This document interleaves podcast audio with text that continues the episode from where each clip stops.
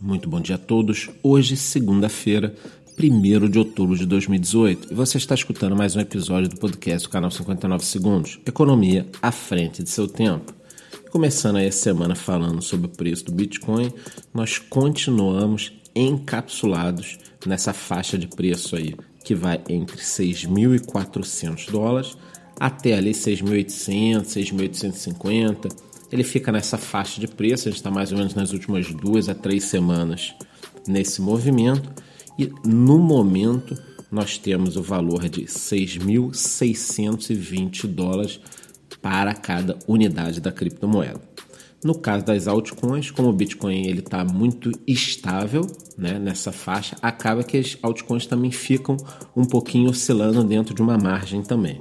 Então, salvo as exceções por motivos próprios, está tudo meio paralisado. A gente pode destacar aqui positivamente Ripple mais 6% e Bitcoin Cash mais 12%. E no campo negativo, Dash menos 6% e Tron menos 3,60%. Bom, no que toca notícias, nós não temos nada muito animador para falar, mas também não temos nada muito assustador. Então, como se trata de criptomoedas, não tendo nada assustador já é um ganho, né? Mas eu separei aqui algumas coisas interessantes, provavelmente algumas eu vou fazer vídeo, como a Stellar, que está lançando a sua Stellar X, é uma exchange descentralizada. Também temos notícias do Japão e dos Estados Unidos, onde nós temos fortes lobbies aí tentando regulamentações mínimas. Eu conversei ontem no nosso resumo semanal sobre isso, vou continuar insistindo. Eu acho que essas regulamentações mínimas são muito importantes. Agora, semana passada eu acabei não passando nenhum vídeo sobre o assunto, mas o primeiro-ministro de Malta, que está sendo conhecido como a ilha da blockchain, falou na Assembleia Geral da ONU, que é um dos eventos mais importantes que acontecem na ONU, se não o mais importante, anualmente. Né? E o que, que ele disse? Ele falou algumas coisas lá, mas eu separei o mais importante: que a tecnologia blockchain é o futuro, que eles estão investindo nisso e que ela permite que nós separemos os maus negócios dos bons negócios. Quer dizer, pensem, um primeiro-ministro, tudo bem, Malta é pequenininho, vai, mas é mais uma voz na Assembleia da ONU, falando sobre a tecnologia blockchain e sobre o futuro. Quer dizer, olha que ponto nós chegamos. Isso é um movimento que você não tem mais como reverter.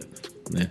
E uma das teorias que eu tenho é a seguinte: para que países importantes comecem a querer adotar a tecnologia, é imprescindível que outros adotem. Porque aí esses países vão pensar o seguinte: poxa, nós não podemos ficar para trás.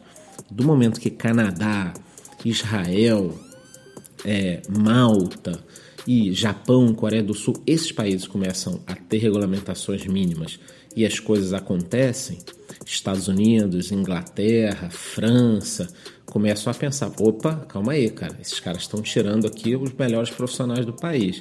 A coisa está acontecendo lá, vamos liberar também. Então, eu acho esse movimento muito importante. Né? E por que, que eu estou falando sobre essas regulamentações, sobre Malta, tudo? Porque hoje é dia 1 de outubro, é o primeiro dia do último trimestre do ano. E todo mundo estava aguardando um grande rally. Eu acho até, inclusive, que isso pode acontecer. Né? Então a gente está aí agora, ali meio na corda bamba, né? porque ao mesmo tempo que a gente pode chegar no final do ano e comemorar aí 20, 30, 40, 50 mil dólares, a gente pode também é, ter um movimento reverso que é o seguinte: começar a chegar ali final de outubro, final de novembro, as pessoas pensarem: opa, não subiu, deixa eu vender aqui meus bitcoins e minhas altcoins trazer esse dinheiro para Fiat e aguardar aí fevereiro, março do ano que vem para ver se tem outra chance de subir. Então a gente tem que aguardar para ver se isso vai acontecer, uma alta ou uma baixa.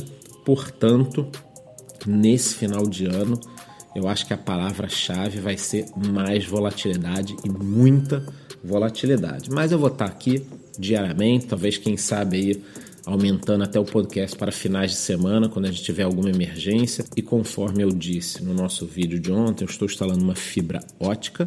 Então, provavelmente, sempre que nós tivermos altas e baixas, eu estarei no YouTube ao vivo para fazer comentários. Eu sei que é um momento importante onde muita gente gosta de ter algum suporte. É o famoso o que está acontecendo. Então eu estarei sempre lá. Bom, por hoje é só. Gostaria de desejar uma boa semana para todo mundo e vamos aguardar essa tão falada volatilidade. Um abraço.